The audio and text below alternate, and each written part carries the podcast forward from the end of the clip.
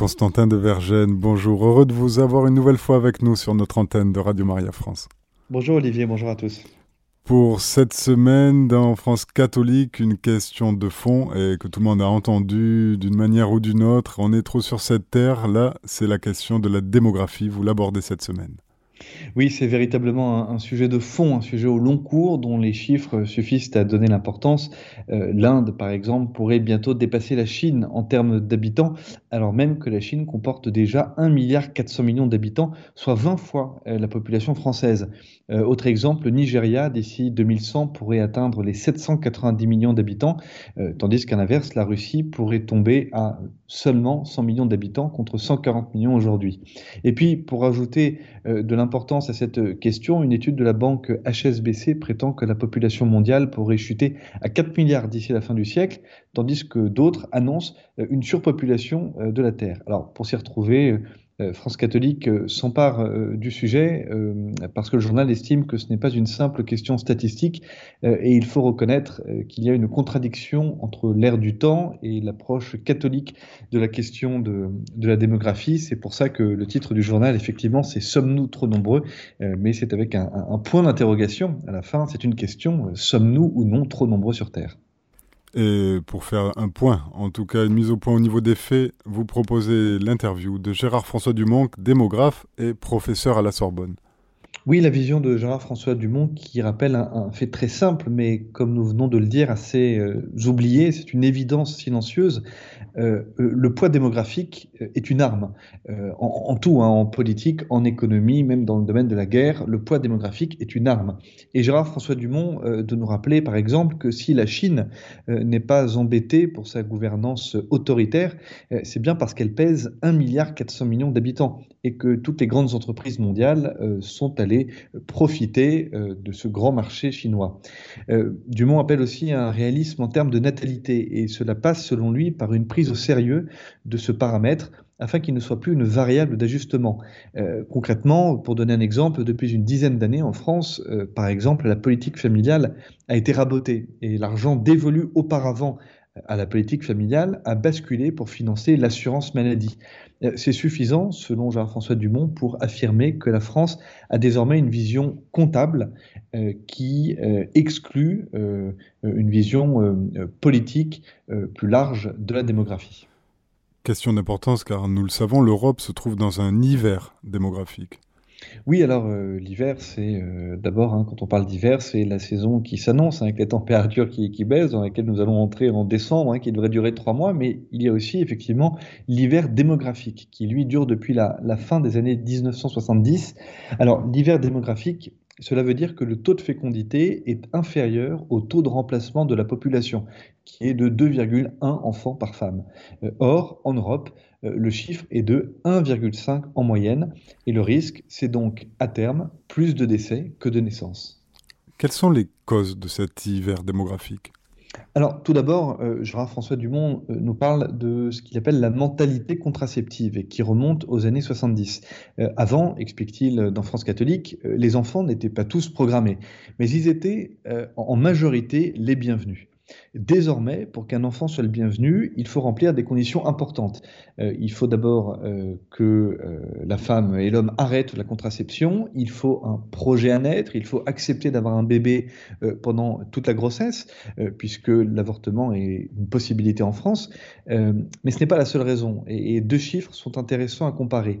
D'un côté, celui du désir d'enfant, et de l'autre, celui du nombre d'enfants en moyenne.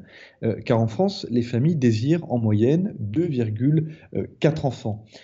mais le, le chiffre réel de natalité euh, est de 1,8, ce qui veut bien dire que les Français n'ont pas autant d'enfants qu'ils le voudraient, et ce qui signifie donc que la politique familiale ne suit pas.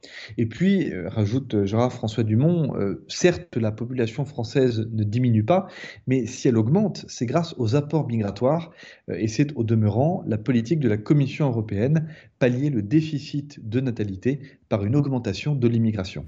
Et cette tentation, c'est ce qui s'appelle le malthusianisme. Vous allez nous en dire un peu plus.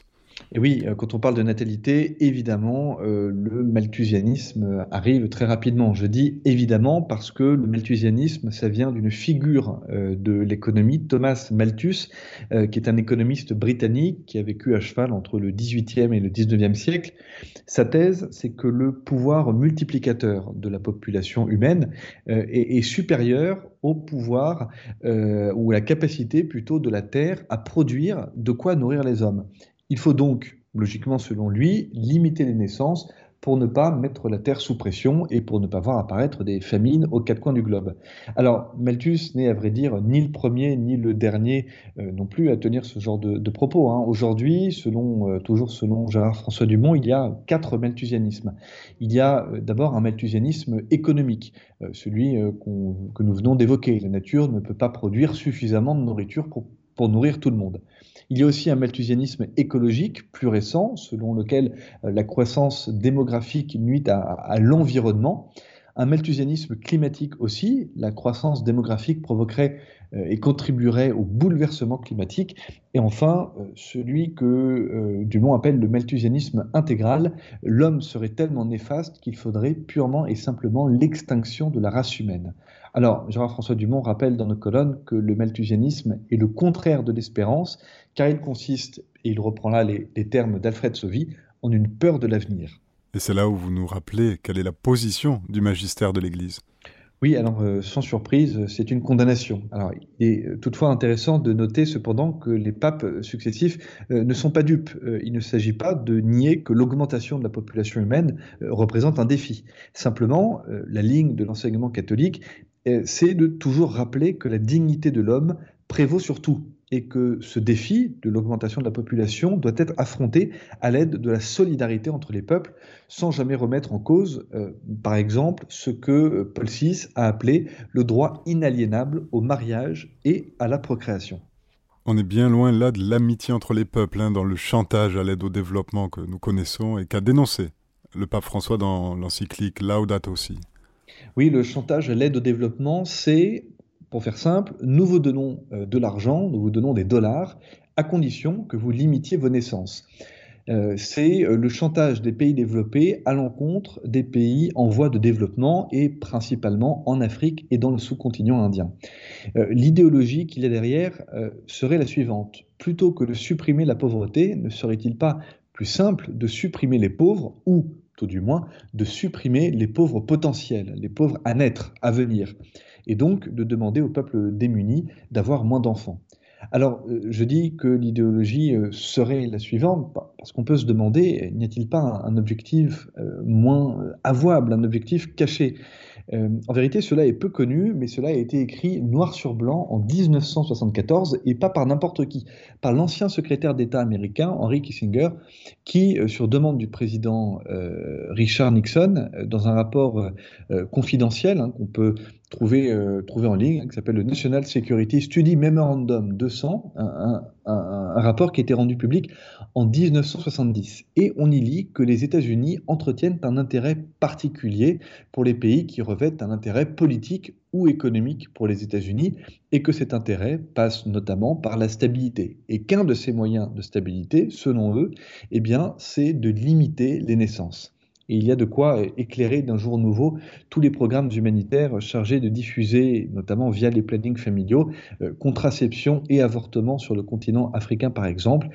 Et c'est donc ce qui a été dénoncé euh, publiquement et au plus haut degré de, magistère, euh, l'un des plus hauts degrés en tout cas, par le pape François dans l'encyclique Laudato Si. Et pour ouvrir des pistes, vous interviewez Vincenzo Basi, président de la Fédération des associations familiales catholiques en Europe, et qui participera lui aux États généraux de la natalité organisés à Paris au Collège des Bernardins. Ce sera ce 20 octobre. Oui, une expertise européenne. Euh, Vincenzo Basi nous, partage un, point très peu abordé. Euh, l'argent est très important dans une perspective globale pour soutenir euh, les familles. il donne l'exemple de la Hongrie, hein, qui est un bon élève en termes de stimulation de la natalité et qui exonère d'impôts sur le revenu à vie les femmes qui ont au moins quatre enfants. Vincenzo Bassi nous dit que l'argent est important, mais il ne faut pas oublier que ce qui limite aussi la natalité, c'est la solitude des familles, euh, et ce qui a été d'autant plus visible avec le Covid. Et quand on organise, selon lui, des réseaux de famille, eh bien, on donne envie d'avoir euh, des enfants parce qu'on crée un environnement, euh, pourrait-on dire, sécurisé. Et quant aux catholiques, ils ont, selon lui, un, rôle à jouer et un rôle de taille. la famille catholique est belle, nous dit-il, et la beauté est contagieuse. Et cette beauté, c'est aussi celle du chant des petits chanteurs qui fêtent leur 75e anniversaire. Oui, les Cantores, nous avons interviewé l'abbé Guillaume Antoine, qui est leur aumônier national. Euh, alors, cette euh, fédération, euh, désormais internationale, un des petits chanteurs, a été fondée il y a 75 ans par monseigneur Fernand Maillet, qui était alors directeur des petits chanteurs à la Croix-de-Bois. et aujourd'hui, il y a 45 000 petits chanteurs, dont 3 500 en France. leur deux missions, nous dit l'aumônier national, c'est chanter la gloire de Dieu et sanctifier le peuple chrétien. Euh, autant dire euh, qu'il s'agit là d'une vraie démarche missionnaire. Retour en Europe, Constantin Vergène, avec un coup de projecteur dans le France catholique de cette semaine sur la figure du bienheureux Charles d'Autriche, qui sera fêté le 21 octobre et dont une journée hommage est organisée ce samedi à Paris. Oui, euh, à ce sujet, nous avons euh, interviewé Jean Sevilla, qui est le président de l'association pour la béatification de l'impératrice Zita, euh, qui était la, la femme de Charles d'Autriche. Alors, Charles fut empereur d'Autriche, il fut aussi roi de Hongrie avant d'être chassé du pouvoir et durant la, Première Guerre mondiale, eh bien, mu par sa foi, il avait tenté d'ouvrir des négociations de paix entre la France et l'Allemagne, mais ni la France ni l'Allemagne n'avaient eu envie de suivre ces négociations de, paix. Euh, il reste aussi un modèle pour les couples chrétiens, puisqu'il est indissociable de sa femme, l'impératrice euh, Zita, et détail qui est d'ailleurs assez, assez beau, hein, la raison pour laquelle euh, la fête du bienheureux Charles d'Autriche est fixée au 21 octobre, eh bien c'est tout simplement parce que le 21 octobre, c'est le jour du mariage de Charles euh, et de Zita. Alors, ils n'ont vécu ensemble euh, simplement que de 1911 à 1922, puisque Charles d'Autriche est tombé euh, très rapidement malade en, exil. Hein, il n'avait pas supporté le, changement de, climat. et l'impératrice Zita a été veuve à 30 ans et elle a élevé dans un relatif dénuement ses, huit enfants. Elle qui avait été, quelques années à peine auparavant, souveraine d'Autriche-Hongrie. C'est donc sur cette figure du bienheureux Charles d'Autriche et également de sa femme l'impératrice euh, Zita, que, France catholique a voulu donner un, petit coup de, projecteur en parlant de cette journée hommage euh, qui est organisée euh, ce samedi à Paris. Constantin de Vergennes, ne perdons pas nos bonnes habitudes, hein. terminons avec Notre-Dame. Et oui, direction la Drôme cette semaine, à la frontière de l'Isère, à Notre-Dame de Châtenay, qui aurait été construite au XIIe siècle par la femme du seigneur de Lens, voulant remercier le ciel d'avoir protégé son mari durant les croisades. Alors, la particularité de, cette église euh, que nous mettons euh, euh, en, lumière cette semaine, eh bien, c'est que cette chapelle a été restaurée par les fidèles à travers une association créée en 1993 et qui compte pas moins de 130 membres actifs. La toiture a été restaurée, les vitraux, les dalles, les tableaux, les portes, porches ont déjà été restaurés et un chemin de croix rongé par l'humidité est en cours de restauration. C'est une allégorie de la France. Encore une fois, Constantin de Vergennes, merci de cette revue de presse commentée pour cette euh, revue qui mérite bien son nom. France catholique France-catholique.fr, chers auditeurs, vous aurez toutes les informations nécessaires. Et bien sûr, retrouvez les anciennes revues de presse en podcast sur notre site internet radiomaria.fr.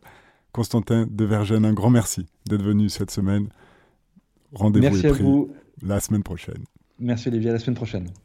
Chers auditeurs, c'était notre émission France catholique, la revue commentée. Vous pouvez retrouver cette émission podcast sur notre site internet radiomaria.fr.